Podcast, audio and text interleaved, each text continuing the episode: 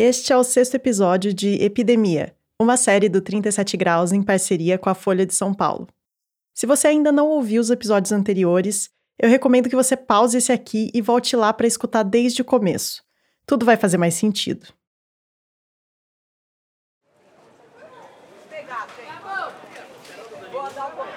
Parece que isso foi mil anos atrás.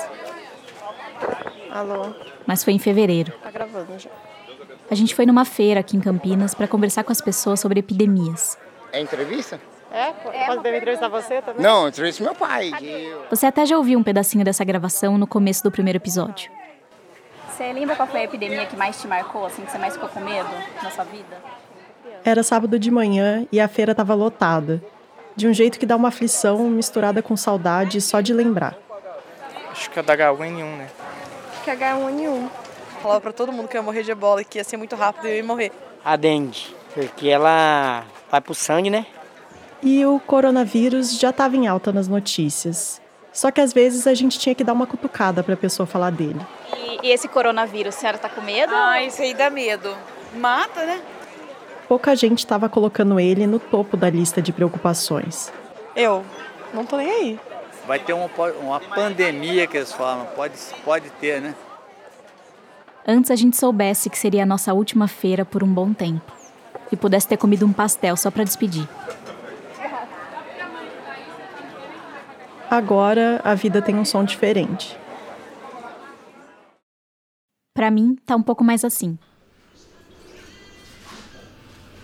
Com meu namorado lavando a louça enquanto escuta fado. Sim, fado.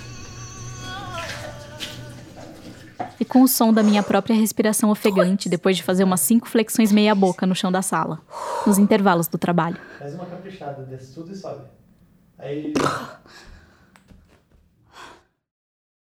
E para mim, do outro lado da cidade, tá mais assim. Eu tô aqui na sala e o Paulo tá dando aula no escritório. Eu nunca tinha assistido meu marido dar aula, mas agora eu escuto ele ensinando bioquímica através da porta do escritório. Se você tira o oxigênio, a cadeia de transporte de elétron continua funcionando?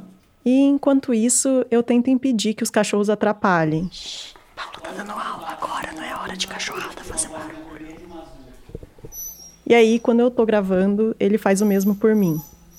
Que drama, hein? Parece que não come há dias. Mas os barulhinhos Tá deles fome? também deixam os dias Tá mais leves. fome?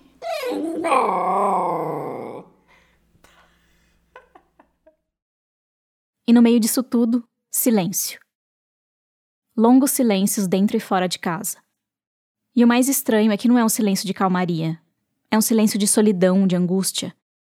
Um silêncio que não acaba quando o vizinho põe música alta ou quando as motos passam roncando na rua. E um silêncio que circula o mundo inteiro. Passa pela gente e também passa pelos nossos amigos espalhados pelo mundo. Meu nome é Heloísa Barbosa, eu moro em Boston. Hola, les saluda Daniel Díaz desde Bogotá, Colômbia. Meu nome é Natalie Wood, eu moro em Tauranga, na Nova Zelândia. Eh, bueno, yo estoy aquí en Madrid. Hoy hace un mes que estamos confinadas. O primeiro dia que eu saí para caminhar com a cidade quase deserta e eu estava andando na calçada e uma pessoa, quando viu que eu me aproximei, ela atravessou para outro lado para manter a distância, eu chorei. É um pouco difícil dizer o que vai acontecer.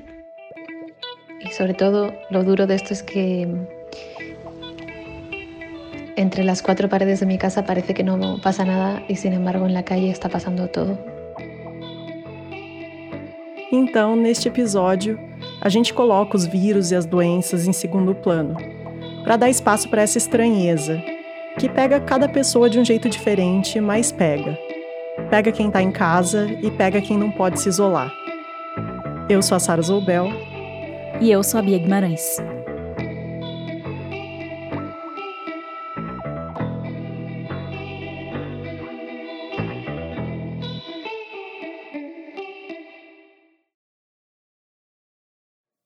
E já que a gente não pode mais rodar por aí com os nossos gravadores, o nosso jeito de coletar essa estranheza toda foi sair ligando e mandando mensagem para algumas pessoas.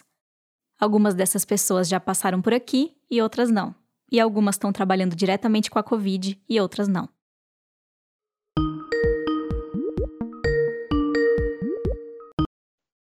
Oi, Carlos.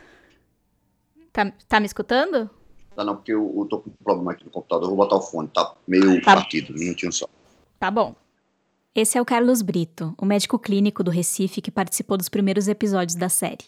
Ok, agora já tá bem. Tô tentando falar com o máximo de pessoas, ver se tá todo mundo bem, que, que, como tá a vida. Fico pensando como é que estão vocês aí da saúde. É, mas diminuiu mais, né? Trabalhando, mas não tá no mesmo volume, não. E a gente agora, essa semana, começou a rodiziar. Só pra lembrar, ele foi uma das primeiras pessoas que suspeitaram que o surto de microcefalia era consequência da Zika. É, e eu fico, eu fico pensando que vocês que trabalham bastante com, com dengue, com zika, chikungunya, que é- pegou também bem uma época, né, que, que tem bastante caso, né? Tem surgido casos, né? Mais, mais dengue mesmo. Dengue tá no Nordeste, tem aumentado. Em algumas cidades do Nordeste, chikungunya também. E eu aproveitei pra pedir pra ele notícias do Kleber, porque eu sabia que ele tava com alguns problemas de saúde. Kleber, no caso, é o Kleber Luz, infectologista que a gente também entrevistou nos primeiros episódios. Tá bem, já tá em casa. Não fica agoniado, fica no grupo que a gente tem o Chikungunya Missão, tá reativado novamente, né? O Chikungunya Missão ele só reativa quando tem as, as pandemias. Então tá em pleno vapor de novo. E é, ele tá respondendo. E a gente dizendo a ele, vai descansar. Ele tá lá no grupo. No geral, você tá, você tá em casa mais do que o normal, imagino. Muito mais do que o normal. E, e a família, assim, pra você é fácil trabalhar em casa, assim? A gente consegue aqui, o que acontece feito ontem, ontem teve dificuldade, porque todo mundo estava em alguma reunião é, online, então foi uma confusão aqui, uma foi pro quarto, outra foi pro não sei o quê, porque a gente não. Eu falo muito alto, eu não me adaptei também ainda ao, a usar o fone de ouvido, elas dizem que eu falo gritando, mesmo tendo fone de ouvido. Mas tem sido uma, uma, uma coisa fora do, do habitual, uma quebra de rotina completa, né? Esses Sim. cinco décadas aí de vida, uma coisa completamente fora do, é, do usual, né? Então tá bom, ó. Se cuidem bom, aí. Tá, um beijo. Um abraço, beijo. Tchau, tchau. Tchau.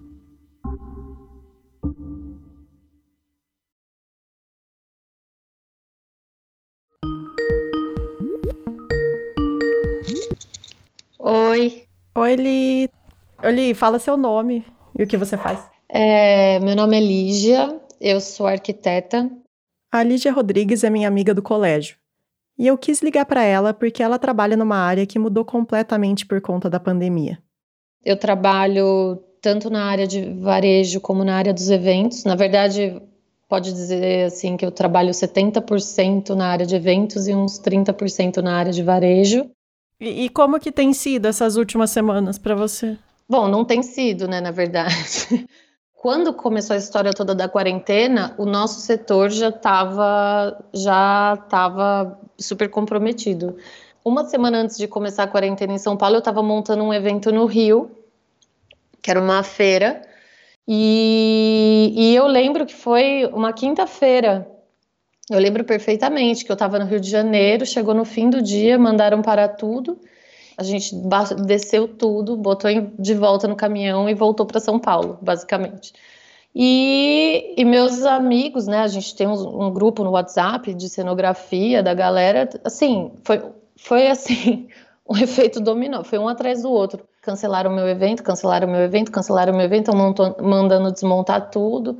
E eu posso te afirmar que eu acho que uns 90% dos meus colegas estão desempregados.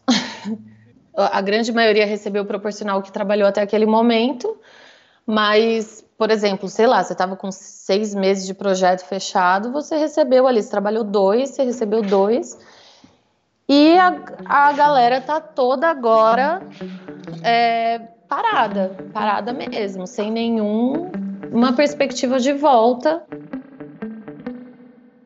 acho que ninguém, assim, nenhum dos meus colegas em nenhum momento falou, não, a gente tem que voltar e fazer os eventos. Acho que todo mundo tem total consciência de que não dá para voltar, assim, é um problema muito maior do que o setor de eventos, mas não, mas ao mesmo tempo a gente fica se perguntando assim, tá, beleza, mas o que, que a gente vai fazer depois disso, né?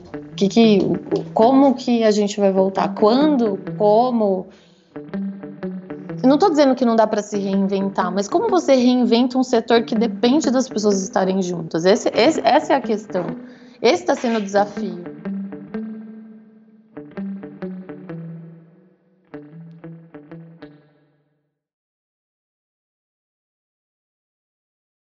É, tá um pouco, vamos dizer assim, difícil para algumas coisas, né?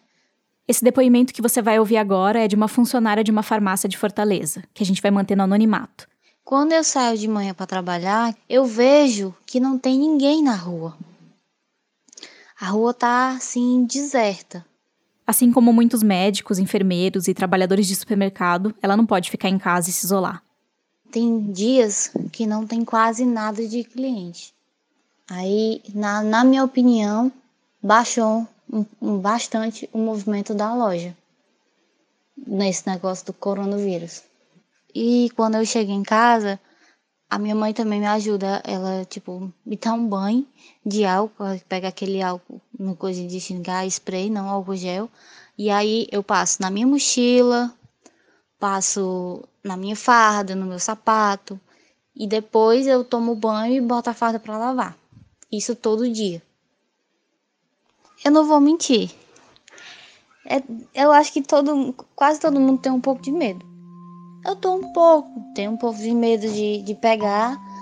E Deus me livre eu trazer essa doença para casa, aí eu passo pro resto da família, né?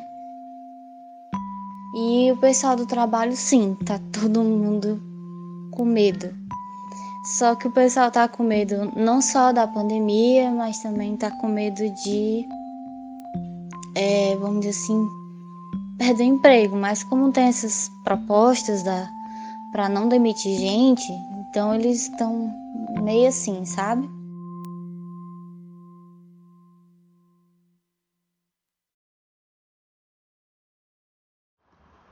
É, então, eu sou o Guilherme Longo, o Guilherme é professor na Universidade Federal do Rio Grande do Norte. Aqui em Natal. Onde ele pesquisa recifes de corais. E talvez você já tenha me ouvido no episódio Maré Alta. Maré Baixa. Maré Baixa, errei. Esse episódio que ele está falando é da segunda temporada do 37 Graus, antes da série Epidemia. É, então eu vou falar de novo, depois você corta. Mentira, vocês vão me sacanear que eu conheço. Como é que tem sido essas últimas semanas para você? A gente teve que basicamente esvaziar o laboratório, né? A gente estava com um laboratório com peixe dentro de aquário para fazer experimento, coral. Então a gente teve que ir lá e, enfim, encerrar, né? Porque não dava nem para a gente continuar indo lá alimentar os animais e tal. Então a gente acabou, para alegria deles, liberando os peixes. Eles seriam liberados assim no experimento, mas sim, foram liberados mais cedo. E os corais, como não é tão simples assim de soltar, né? E assim, teria que uhum. grudar com epóxi, aí eu acabei trazendo para casa. Você tá então, de coral aí? Tô, tô de babá de coral. Então tem uns corais que estão vivendo aqui na sacada e até agora estão bem, inclusive os que estavam mais ou menos estão se recuperando bem. É, e fora isso, semana passada a gente teve um outro, uma outra notícia aí, né? A gente já estava monitorando por dados de satélite que uma onda de calor chegou no nordeste do Brasil, deixando o mar 2 graus acima da, do que deveria, né, a temperatura uh, atual. E aí isso gerou um branqueamento muito grande, né? A gente começou a ter. Só para lembrar, branqueamento é quando os corais literalmente ficam brancos. É um sinal de que as coisas não vão bem. Eles ainda estão vivos, mas nem sempre conseguem se recuperar gente começou a ouvir sobre esse branqueamento e, e, teve que quebrar a quarentena aí com todo o cuidado possível, né? Enfim, mínimo de pessoas, carro aberto, máscara, enfim, álcool. E aí a gente acabou indo para o mar, né? E, e, realmente chegando lá a gente viu o que parece ser o maior evento de branqueamento que já foi registrado aqui no Rio Grande do Norte na história, né? Entre 80 e 100% dos corais aí estão brancos. Se fosse uma situação normal, a gente estaria lá provavelmente de duas em duas semanas, né? Então a gente está um pouco refém aí se vai poder fazer esse acompanhamento nas próximas semanas ou não, né? Dependendo da, da situação aí do Covid. Talvez a gente saia de casa e de novo enxergue tudo destruído ou tudo já vai ter se recuperado, a gente nunca vai saber o que aconteceu, né? Então é, é uma, é uma coisa bem conflitante isso pra gente, assim.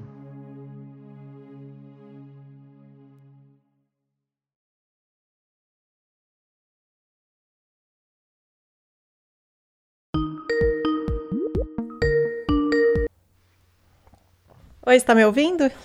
Tô, tô escutando sim, tudo bem? Tudo bom, e você? Joia. É, meu nome é William, é, William Marcel de Souza. É, eu trabalho aqui na. Eu faço pós-doutorado na USP. O William trabalha no Centro de Pesquisas em Virologia da USP Ribeirão. Como é que tá aí?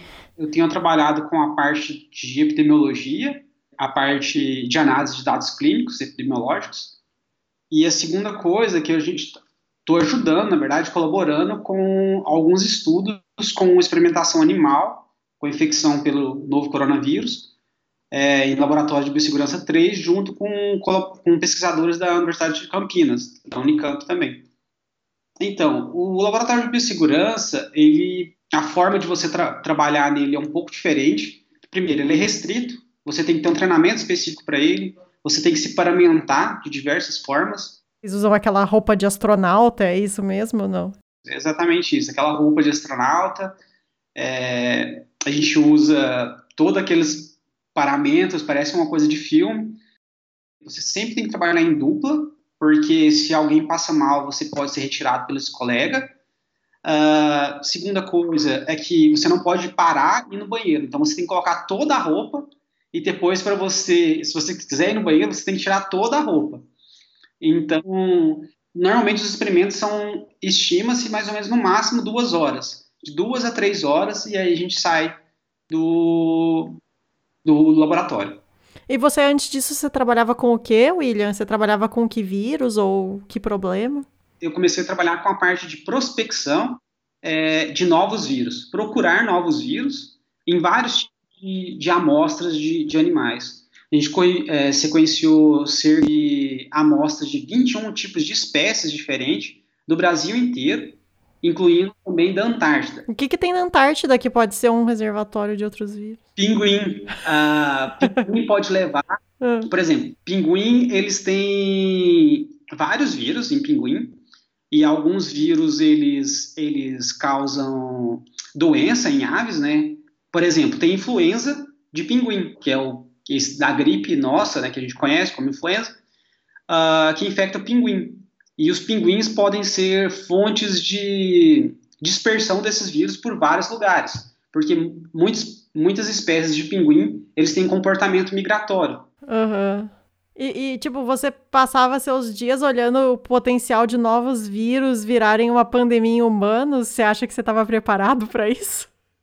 Ah, não, seria mentira.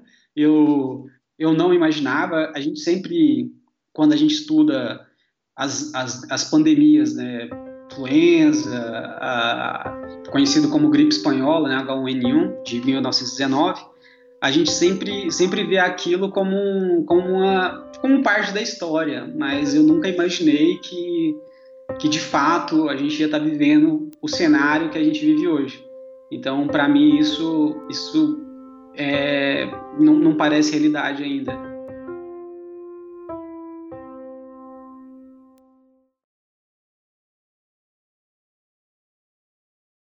Oiê! Me fala da onde que o ouvinte conhece sua voz.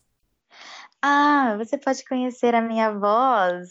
Não sei, de alguns jingles, assim, sabe? Sobre. Entidade biológica que está no limite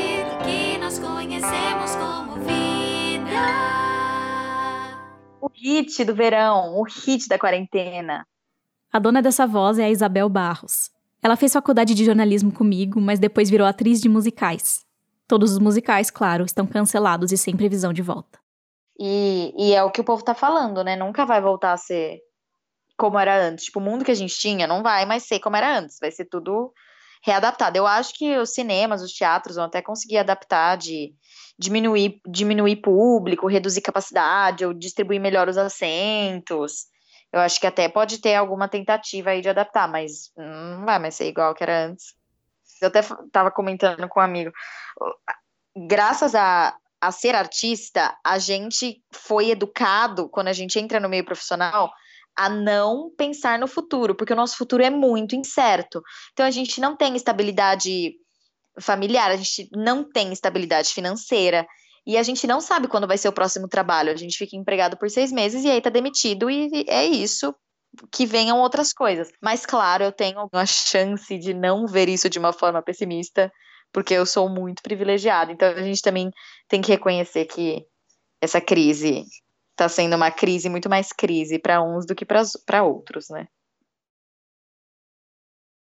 E nesses últimos dias a gente estava realmente insuportável, pedindo relatos para todo mundo que passava pela nossa frente. No caso, todo mundo que passava pela tela do nosso computador. Não sei se o Wagner chegou a comentar com vocês, a princípio eu não sabia quem ia estar aqui na, na reunião, mas é que a gente está coletando os relatos de, de quarentena de várias pessoas aí. Eu queria perguntar como vocês estão. Aí eu aproveitei para pegar um depoimento no fim de uma reunião que a gente teve com a Agência Mural de Jornalismo das Periferias. É, sou Ana Beatriz Felício, eu sou repórter da Agência Mural. Uma mudança muito significativa é trabalhar com jornalismo e principalmente com jornalismo periférico estando de quarentena. Uma porque tem a questão da estrutura mesmo, porque a gente não está indo para redação, a gente está fazendo tudo remoto. Então, eu moro numa região de periferia, por exemplo. Eu moro em Carapicuíba, que é uma cidade da Grande São Paulo. E eu moro num apartamento muito pequeno, então eu tenho que dividir com a minha irmãzinha, com o meu padrasto, com a minha mãe. A internet nem sempre é boa. Depois os meninos mandaram um computador, mas antes do computador chegar, o meu computador também era ruim. Então, tem todos os desafios técnicos da, da quarentena. E tem também o fato de você não poder ir a campo, né? Tipo, eu sou repórter, assim. E aí você tem que fazer tudo por telefone, tudo por Skype, então é difícil. E a gente está focando numa, numa cobertura que é só sobre coronavírus. Então tem a parte psicológica também, pelo menos para mim, porque eu tô 100% do tempo durante a semana vendo notícia, produzindo notícia, e você acaba absorvendo muita coisa, falando com muita gente, e aí quando você vê, já é tipo 8 horas da noite, você tá naquela insanidade, e meio que a cabeça não para. E Ana, como é que você tem feito? Só, só uma perguntinha. Como é que você tem feito para você também ficar tranquila? Como é que você tem feito para cuidar um pouco da sua cabeça também e para descansar? Então, eu tô tomando cerveja bastante, assim, tô tendo happy hours com a minha família. E pra mim é muito importante, eu sou uma pessoa muito extrovertida. Eu gosto muito de conversar, eu sinto muita falta de conversar com as pessoas. Então, de, no final de semana, eu compro a cerveja aqui, meus amigos compram a cerveja na casa deles, a gente fica bebendo, eu fico bebendo com a minha mãe, conversando, ligo pro meu pai. A cerveja tem sido uma grande aliada de todos nós. Sim. Então a gente vai deixar vocês trabalharem, então. Tchau, Ana. Tchau, Anderson. Tchau, gente. Tchau, tchau, Bia. Isso aí.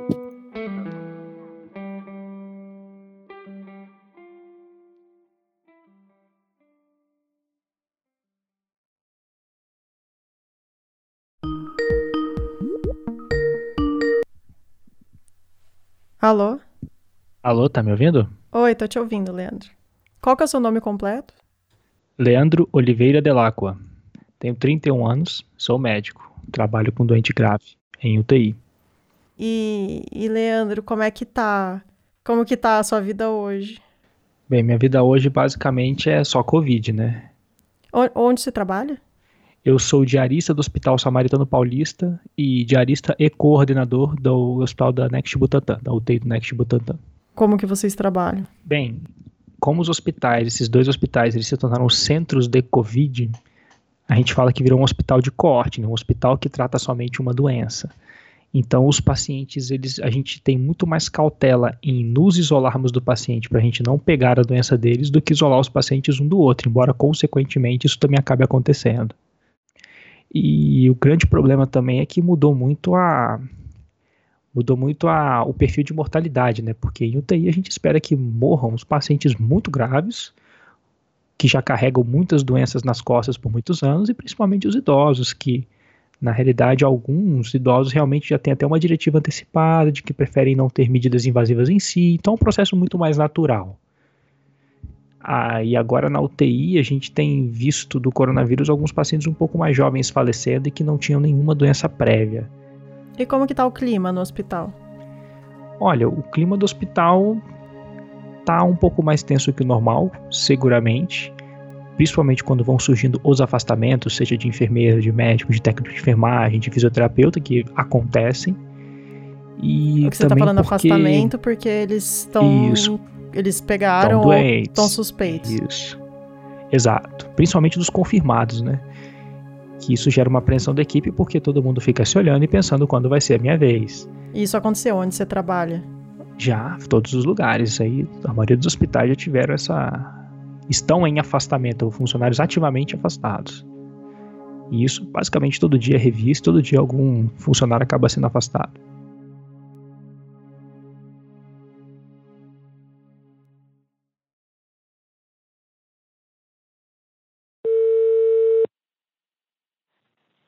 Alô?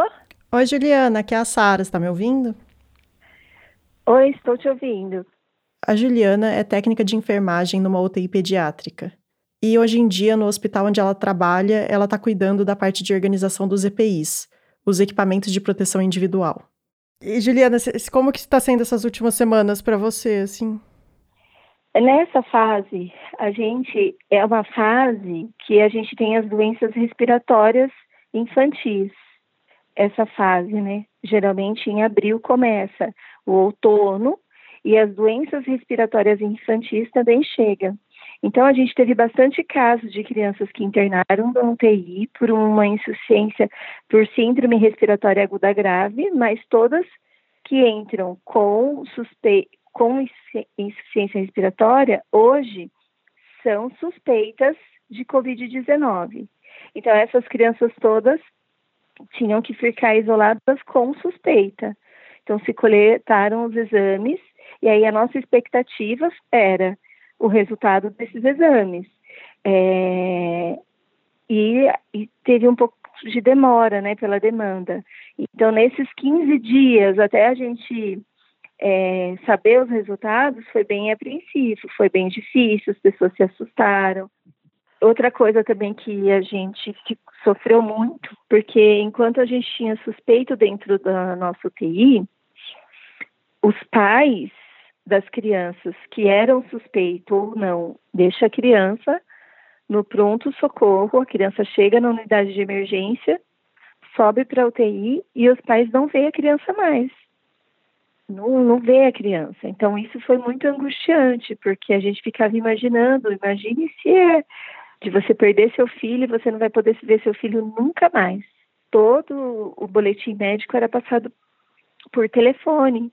Enquanto as crianças ficaram na UTI todos esses tempos, sofrendo, não teve os pais ali do lado. E como que, como que você tá, assim? Como que tá a sua cabeça? É...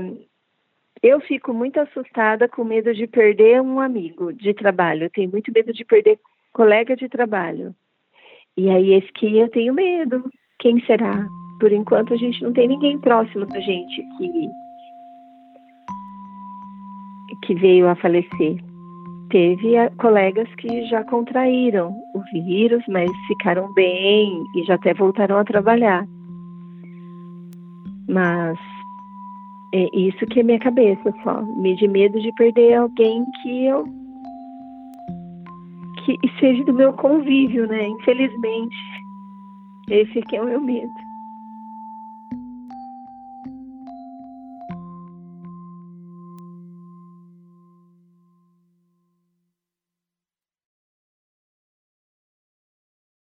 A gente também recebeu uma mensagem da Rafaela da Rosa Ribeiro. Oi meninas, tudo bem? Que apareceu no quarto episódio, aquele dos vírus. Ela é a bióloga que foi para a Itália pesquisar Zika e que acabou tendo que mudar de rumo para ajudar nos estudos com o novo coronavírus. É, faz mais, um pouco mais de um mês e meio que eu estou aqui de quarentena e esse isolamento completo, né, que eu não imaginei que eu ia viver, eu aluguei uma kitnet para mim, pensando que eu ia trabalhar e vir para cá para comer de noite e dormir. E aí eu me deparei com tendo que ficar nesse lugar por muitas horas do meu dia, né? Bem, acho que o que tem sido mais difícil para mim é entender que isso vai demorar para passar. Não é? A gente tem uma expectativa de que a vida volte ao normal, mas isso ainda não tem previsão. Isso é, não vai acontecer da mesma forma que acontecia antes. Aos poucos a ficha está caindo, mas não é fácil ter que entender e se reinventar. Pensar num futuro que é bem pouco pensável. Acho que essas incertezas elas são as mais difíceis, né? essa, esse desejo de que a normalidade volte, mas quase que a certeza de que isso não vai acontecer.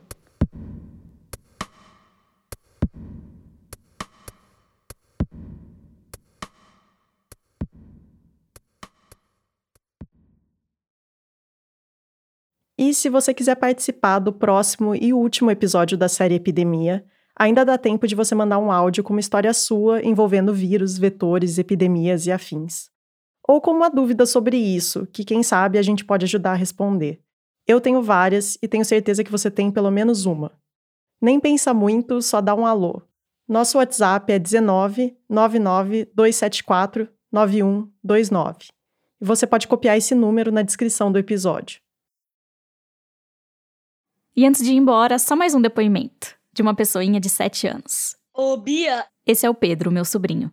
tá assim sendo legal aqui ficar em casa, mas eu tô com saudade dos meus amigos, com saudade da minha avó. Eu quero que passe isso logo pra gente se ver. Eu também tô com saudade de você.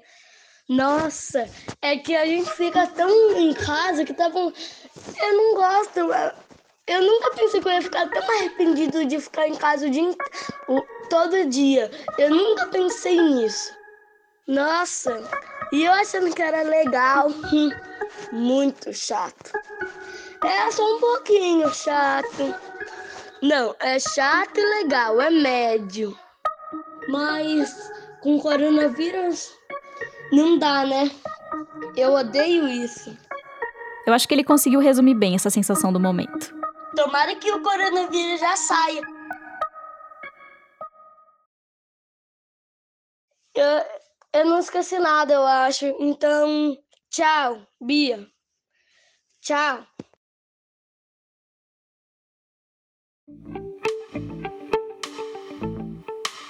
Epidemia é uma série do 37 Graus em parceria com a Folha. O sétimo e último episódio vai ao ar na próxima terça-feira. A apresentação, o roteiro e a edição da série Epidemia são feitos pela Bia Guimarães e por mim, Sara Zoubel. A trilha sonora é do Gabriel Falcão e a ilustração é da Larissa Ribeiro. O 37 Graus é uma produção do Lab 37 e tem o apoio do Instituto Serra Pilheira, que financia a pesquisa e a divulgação científica no Brasil. E também faz parte do programa Google Podcast Creator.